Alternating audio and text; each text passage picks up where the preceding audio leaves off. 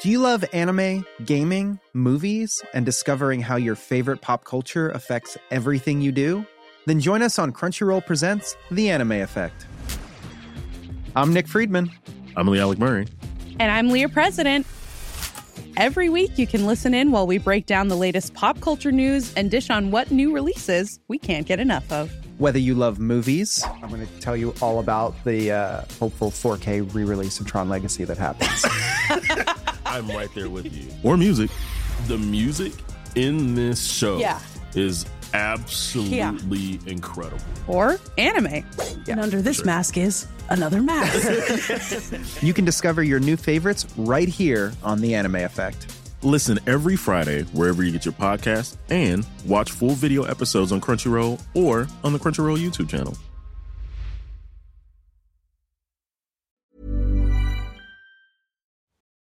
Bienvenidos a Pix NFL, el podcast donde comparto con usted las jugadas que espero utilizar el fin de semana en la jornada del fútbol americano.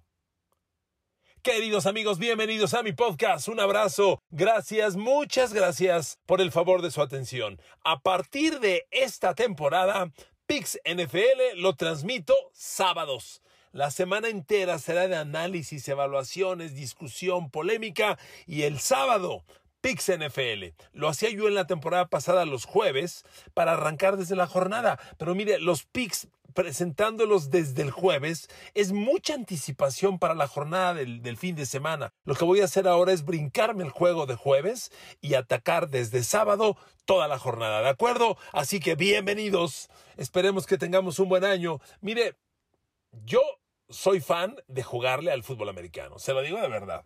Tengo muchas anécdotas. Un día en, un, en una charla que tuve con Cristian Martinoli en, en, mis redes sociales, recordábamos cómo una vez en TV Azteca, un, un, compañero cuyo nombre me guardo, aunque ya por ahí se sabe quién fue, era, era un amigo mío tan confiable que yo hacía apuestas en los partidos y él llevaba el ticket, llevaba el dinero, metía el ticket, regresaba, me daba mi dinero si hubo ganancia, si no, pues se perdía. Y hubo una ocasión que según yo gané 2.700 dólares. Dice Cristian que era más, yo no me acuerdo, se los digo de verdad. ¿Y qué creen que pasó? El, que, el corredor desapareció, se fue de TV Azteca fue capaz de no volver a TV Azteca y quedarse con ese ticket. Bueno, no pasa nada. Gracias a él tenemos anécdota para compartir. Vámonos a los juegos de la semana. Le traigo cuatro jugadas. A ver, amigos, le voy a dar arrancando un over.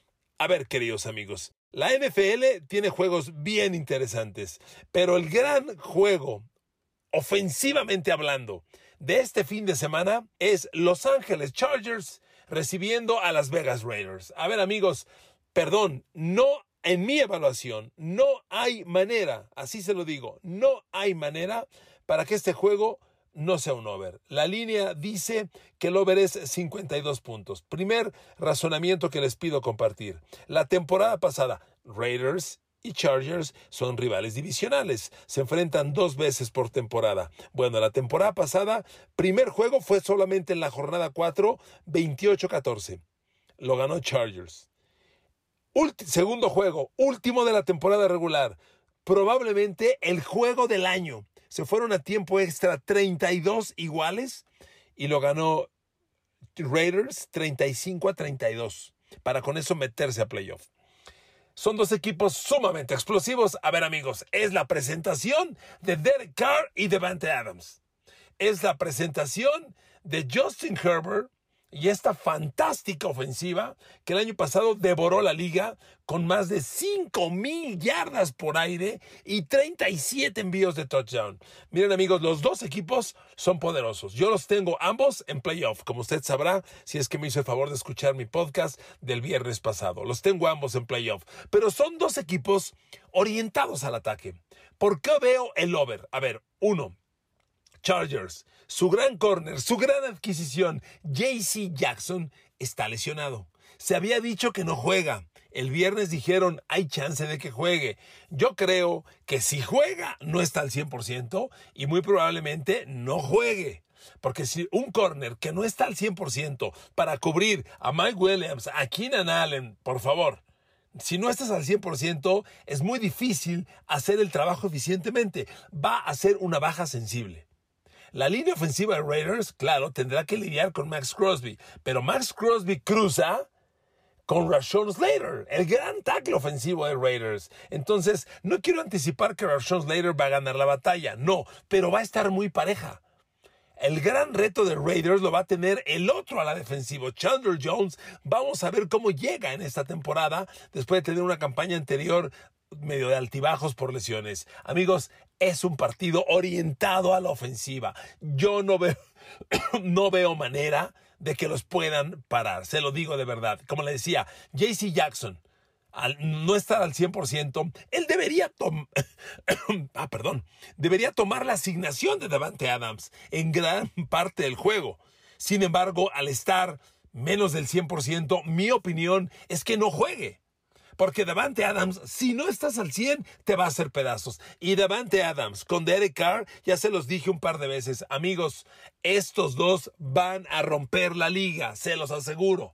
Yo espero de la combinación Carr-Adams de uno a otro, 1500 yardas por aire y unas 13 o más recepciones de touchdown. La van a romper, sinceramente. Ahora, el lado de Raiders. Raiders tiene un, tiene un grupo, defensivamente hablando, el perímetro tiene sus dudas, tiene sus problemas. Los Raiders trajeron como nuevo corner a Rock Yassin, que estuvo en los Colts la temporada pasada. Tuvo buenos números, es un corner interesante, honestamente. Pero amigos, tienes aquí a Mike Williams. Mike Williams es de los receptores profundos más letales que tiene la liga, se lo digo de verdad. Entonces, yo no me atrevo a garantizar que Rock Yassin pueda cumplir con el trabajo ante Mike Williams. Y el otro corner, Nate Hobbs, sí es considerablemente una debilidad cuando tenga uno a uno a Keenan Allen. Amigos, perdónenme, este juego es el gran over del fin de semana.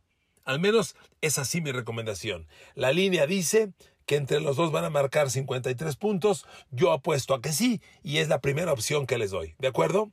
Bueno, segunda opción. A ver amigos, en, mis pronósticos del viernes, cuando di mi Super Bowl, les dije, es Chargers contra San Francisco. Pero cuando hablé de la división oeste de la americana, les dije, Kansas City en cuarto lugar. Uf, mucha gente me pregunta, ¿qué te pasa? ¿Qué estás pensando? Bueno, el primer ejercicio es ver el juego del fin de semana. Chargers visita Arizona. Y lo interesante de este juego lo suculento de este partido es que en la línea Arizona está en casa y lo tienes más seis. A ver, tienes la casa, que además en un juego de inicio de, temporada regular, la casa es como un partido de playoff. Es un ambiente festivo, intenso, y Arizona ya va ganando 6-0. Me gusta, me gusta mucho. Ahora, Kansas City tiene al genio, a Patrick Mahomes. Pero yo tengo mis reservas para lo que va a pasar con esa ofensiva. Personalmente creo que Mahomes puede dirigir a los Chiefs a ganar. Pero Chiefs ya no es aquel equipo de 35, 30 puntos por partido. Eso para mí, necesito verlo para creerlo. Lo dudo. Y le repito, tener Arizona 6-0 me gusta. Ahora, en la temporada pasada, vale la pena recordar una cosa. Aquí en el reporte de lesionados, Arizona tiene dos problemas. Uno, DeAndre Hopkins no juega, está suspendido. Cuatro semanas otra vez sin jugar por doping. Y el segundo receptor, que tuvo un gran año el año pasado, Ron Belmore, no juega. Este está lesionado. Entonces Arizona abre sin sus dos receptores. Y sí es un tema, pero ¿por qué le digo que me gusta Arizona y a pesar de eso lo tomo? A ver amigos, a pesar de que no juegan efectivamente ni de Andrew Hopkins ni Rondell Moore, Arizona va a salir al campo el próximo domingo con AJ Green y Marquis Brown de receptores abiertos. AJ Green, el gran receptor que hizo historia en Cincinnati. Y dirá la gente, ya está acabado. Nanay, ¿eh? Nanay, perdóneme, pero no. AJ Green la temporada pasada tuvo 848 eh, yardas en recepciones, casi 16 yardas por recepción, 15.7. Oiga, 848 yardas está muy cerca de las 1000. Capturó 54 pases, 16 yardas por recepción, 13 touchdown. Y aquí hay algo interesante. Marcus Brown, el receptor que trae Arizona se lo quita a Baltimore, bueno, lo negocia, lo adquiere, y Marcus Brown se reencuentra con Kyler Murray. ¿Por qué le digo esto? Es lo mismo que Devante Adams y Derek Carr, compañeros en Fresno State. Aquí Marcus Brown y Kyler Murray son jugadores de la Universidad de Oklahoma. Se conocen desde entonces, se entienden desde entonces. Ellos, al, repito, al igual que Adams y Derek Carr, querían reencontrarse. Entonces, si bien no juegan de Andrew Hopkins y Rondell Moore, que son bajas sensibles en Arizona, por Dios, AJ Green y Marquise Brown no son desperdicio. Y el cerrado es Zach Ertz, el gran ala cerrada de Filadelfia, campeón de Super Bowl, que todavía tiene mucho combustible en el tanque. Amigos, yo tomo Arizona. Tomo Arizona más seis en la casa, abriendo temporada, te quiero ver. Por un momento me coqueteó el over de este partido. No lo tomo. Quiero ver cómo opera Kansas City con esta nueva ofensiva. Perdóneme lo reiterativo. Yo creo que es un equipo que puede ganar, que va a ser contendiente, pero ya no es el equipo de 30 35 puntos por partido. Por consecuencia, el over, que, que es una cifra alta, está en 53 puntos y medio, me da miedo. No sé todavía de qué alcance sea este Mahomes y esta nueva ofensiva. Yo me quedo con Arizona, tomo Arizona más 6 y es el segundo pick de esta jornada dominical. ¿De acuerdo? Ya tomamos inicialmente el over de Chargers y Raiders en 52 puntos. A ver, 52 puntos entre estos dos. Un marcador de 31-24 los da y va, va, a ser bastante más que eso, en mi opinión. Y ahora tomamos Arizona más 6 contra Kansas City, ¿de acuerdo? Son los primeros dos picks que yo le pido. Siguiente pick, amigos, a lo mejor les sorprende. Tomo el over de Nueva Orleans, Atlanta. Sí, señores, Nueva Orleans, Atlanta. Y el primer razonamiento para tomar este over es que yo veo la línea muy baja. 43 puntos, a ver, 43 puntos se los he comentado varias veces, Nueva Orleans es un equipo con mucho talento. Amigos, en la NFL hay algo muy valioso que marca la diferencia en el campo de juego que se llaman playmakers. Los jugadores que son playmakers marcan la diferencia. Vio el partido del jueves. ¿Quién lo ganó por Bills? Ok, van a decir, la gente va a decir, lo ganó todo el equipo, sí, ok. ¿Y quién hizo las jugadas? Josh Allen, Gabriel Davis, Von Miller. Ellos son los playmakers, los jugadores que hacen las jugadas grandes. A ver, amigos, yo veo a Nueva Orleans y es una, ofensiva llena de playmakers, ¿que no? A ver, Michael Thomas, receptor de tres temporadas de mil yardas, lesionado el año pasado, está de regreso. Jarvis Landry, receptor, pareja de Odell Beckham en Cleveland, receptor de mil yardas. Tercer receptor, Chris Olave, primera selección de draft de Ohio State, proyectado para un gran año. Corredor, Alvin Kamara. Si no es el mejor corredor receptor de la liga, es el 2. Son Austin Eckler, Christian McCaffrey y Alvin Kamara. Elíjalos como quiera. Son los mejores de la liga. Este ataque no le parece explosivo para mí y mucho. Se los he dicho ya en otros momentos. James Winston, el coreback que va a iniciar por Nueva Orleans, tuvo un arranque de temporada pasada sensacional. Prometía ser su mejor campaña de por vida. Recuerdo, claro, sus años terribles en Tampa, lleno de lesiones, aquella temporada de 30 de touchdowns y 33 intercepciones, claro que lo recuerdo. Pero el que yo vi el año pasado, al lesionarse el ligamento cruzado anterior, que era la jornada 7, llevaba 13 de touchdown, 3 intercepciones. Si usted proyecta eso a 17 partidos, el señor tendría cerca de 35 pases de touchdown y menos de 10 intercepciones. Con esos números, perdóneme, en esta liga compites. Y compites bien. Entonces yo le pongo a ese James Winston que pienso se va a repetir este grupo de receptores y corredores que le he mencionado y espéreme. Si me pregunta por la línea ofensiva de Nueva Orleans, no tiene uno, ni dos, ni tres, cuatro jugadores primera selección de draft titulares en la línea ofensiva. Sí, señor. Ryan Ramsick, Eric McCoy, Audrey Speed y César Ruiz, primera de draft. Cuatro de cinco. Por Dios. y quiere que hablemos de la defensa, mire, tal vez la defensa no tiene tantísimo talento como el ataque, pero hay cosas muy interesantes. Sigue Cam Jordan ahí, hombre de doble dígito de capturas de coreback. Ojo con Marcus Davenport del otro lado. Su linebacker central de Mario Davis es una máquina tacleadora y Marshall Latimore compite para los mejores corners de la liga. Se lo digo de verdad. Este Nuevo Orleans ¿No va a meter 30 puntos el próximo domingo contra Atlanta?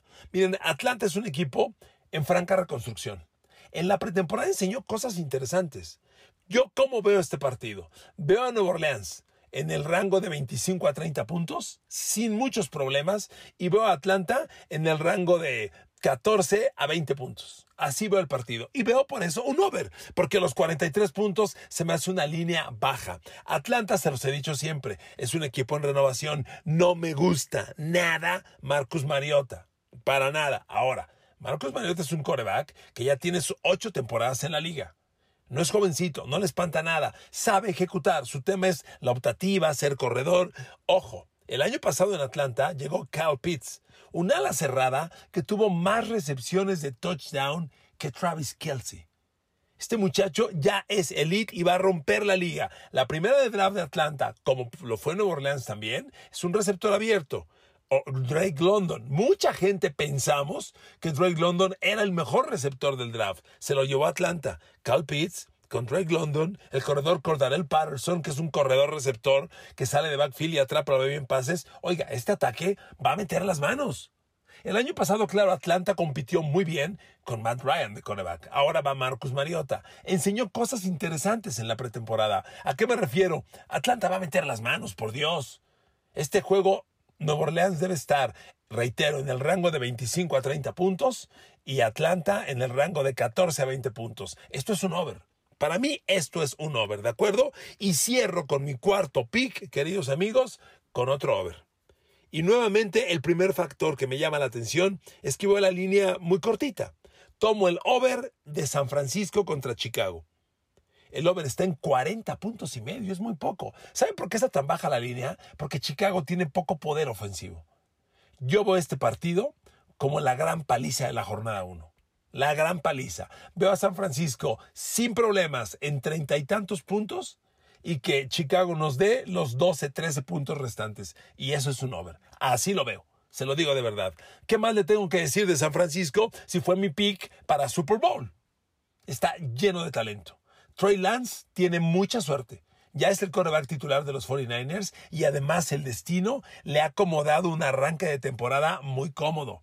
Este juego está, aunque es en Chicago, está perfecto para que llegue Trey Lance y empiece a ejecutar y demuestre que tiene eh, talento para explotar todas las armas que este equipo tiene. Vaya que sí las tiene. Quiero ver a Trey Lance lanzándole a Divo Samuel, a Brandon Ayuk, al novato Danny Gray, a Joan Jennings y a George Kittle.